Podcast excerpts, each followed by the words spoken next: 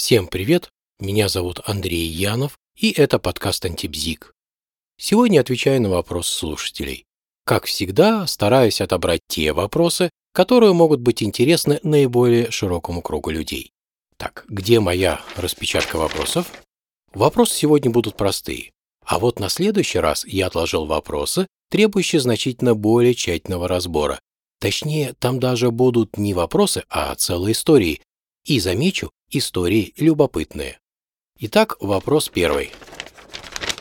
Михаил пишет. Какая психотерапия лучше всего подходит для лечения панических атак? Вообще отмечу, что с паническими атаками много вопросов связано и много вопросов задается. В принципе, любая психотерапия способна работать с паническими атаками, но есть нюансы. Психоанализ, например, будет требовать минимум 6 месяцев для достижения первого ощутимого результата. И это я еще назвал оптимистичный срок. Гештальт поменьше. А вот когнитивно-поведенческая и метафорическая психотерапия способны справиться с паническими атаками в кратчайшие сроки. Но тут дело не столько в психотерапии, сколько в психотерапевте. Вопрос в том, насколько он профессионален. Увы, но найти хорошего психотерапевта не так-то просто. Как его выбрать? Как его найти? Я бы точно не стал рекомендовать вчитываться в рекламные тексты на сайте. И точно не надо ориентироваться на отзывы, потому что все люди разные. Знаете, я думаю, у каждого человека свой психотерапевт, свой психолог, и нужно понять, кто есть ваш. Очевидно, нужно посмотреть, как он мыслит. Как это сделать? Почитать его книги или соцсети, если он в них показывает, как он работает как он понимает ту или иную проблему. И если вам вот все, что вы про него найдете, все, что прочитаете, будет созвучно, то надо делать выбор. Следующий вопрос. Ольга спрашивает, когда нужно обращаться к психологу? Отвечу кратко. Тогда, когда было сделано все возможное для решения проблемы и ничего не получилось, но не ранее. Следующий вопрос. Марина пишет. Мне не везет. Как только увижу хорошего парня, так он впоследствии оказывается тиран. И вот так длительное время одни такие попадаются. В начале отношений они очень хорошие, просто идеальные, но по мере развития отношений превращаются постепенно в тиранов. Я, конечно, от них ухожу, но с кучей негатива, и каждый раз думаю, что больше не выберу себе такого, но опять наступая на те же грабли. Почему я каждый раз так ошибаюсь? Тут важно, что именно вы имеете в виду, когда говорите «тиран». Что именно вы тиранией называете и как именно она проявляется. Поскольку сейчас это прояснить возможности нет, то будем понимать тирана, скажем так, в словарном значении. Вот посмотрите. Вы пишете, что вначале они хорошие. Х хорошие, да? Да, все верно. Хорошие и идеальные. Конечно, тирану же надо как-то найти отношения. Вот он идеальным и перекидывается но со временем начинают проявлять свою истинную натуру. Возможно, я сейчас фантазирую. Где-то он начинает вас осаживать, где-то контролировать, где-то раздражаться и даже гневаться на вас. И эта деспотичность, она большей части у тиранов проявляется постепенно. В противном случае ему же было бы очень сложно найти себе партнера, если он вот так вот сразу во всей красе себя представит. И вот в момент его самых первых проявлений в норме у другого человека должно сработать отвержение. Ну или хотя бы должен прозвенеть тревожный звонок, такой тревожный сигнал. Что, этот деспот хочет меня контролировать? Хочет силой заставить исполнять свою волю? Он гневается на меня, навязывает свои желания? Нет, мне этого не надо. Но, очевидно, вот этот тревожный звоночек вы и пропускаете. Вопрос почему? Тут может быть целый веер ответов. Увы, но я сейчас не могу этот вопрос задать вам. Поэтому предположу наиболее вероятные и типичные варианты.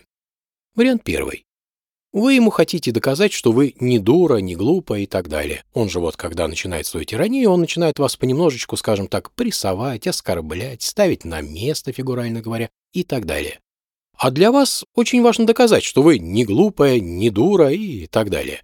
И пока вы доказываете, время идет, и он все больше себя проявляет и все больше вас связывает крепкими и жесткими канатами со всех сторон. Другой вариант. Не будем забывать, что тиран в Древней Греции – это тот, кто силой захватил и удержал власть. Стало быть, возможно, вы хотите помериться с ним силой и доказать, что вы сильнее. Этот вариант более редкий, чем предыдущий, но также встречается довольно-таки часто. Еще вариант. У вас был отец-тиран. Может быть, не такой жесткий, но эта модель отношений вас явно привлекает. Ведь женщины очень часто себе выбирают мужчин, похожих на отца. Импринтинг-то никто не отменял. Это самый сложный вариант с точки зрения изменения сценария отношений. И вот еще версия. Вам нравится быть в позиции снизу. Ведь там нет ответственности, не надо прилагать много усилий, не надо решать свои задачи и ставить свои четкие цели. Для всего этого и есть партнер, который находится в позиции, соответственно, сверху. Удобно? Удобно. Вот, собственно говоря, это версия того, почему вы сразу не распознаете тирана. Конечно, могут быть и другие версии, но для их построения нужно больше информации, которой, увы, сейчас нет. И да, о каких позициях я говорил? Что это за позиция сверху и снизу? Это социальные роли, если говорить предельно упрощенно. Я в прошлом подкасте давал ссылку на объяснение смысла этих позиций и повторю ее еще раз.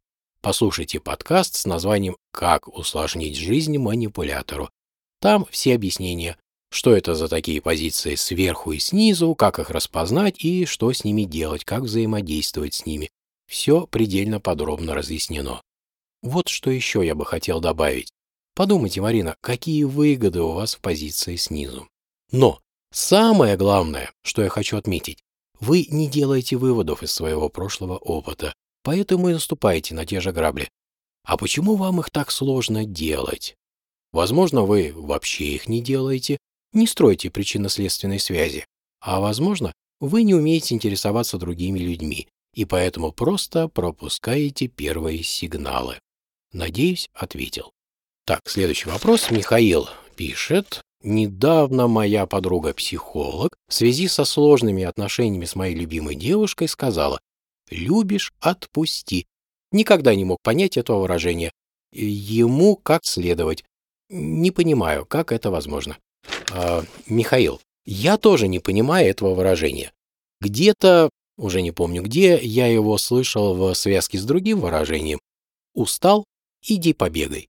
Вот я и думаю, автор очень точно нашел аналогию. Конечно, тут все дело в том, как понимать любовь. Возможно, существует такое определение любви, когда это выражение будет оправданным. Но я такого не знаю. Вот что еще тут надо отметить. Очень важно иметь определение любви у себя в картинке мира. Увы, но если спросить огромное множество людей, как вы понимаете слово «любовь», то либо мы услышим некорректное с точки зрения логики языка определение, либо не услышим никакого определения вообще. А ведь если у человека нет четкого определения любви, то такой человек и не знает, любит ли он кого-нибудь и любит ли кто-нибудь его. Если интересно про определение любви, то можете послушать самый первый подкаст, он так и называется «Про любовь». Там как раз разбираются различные определения любви и их следствия.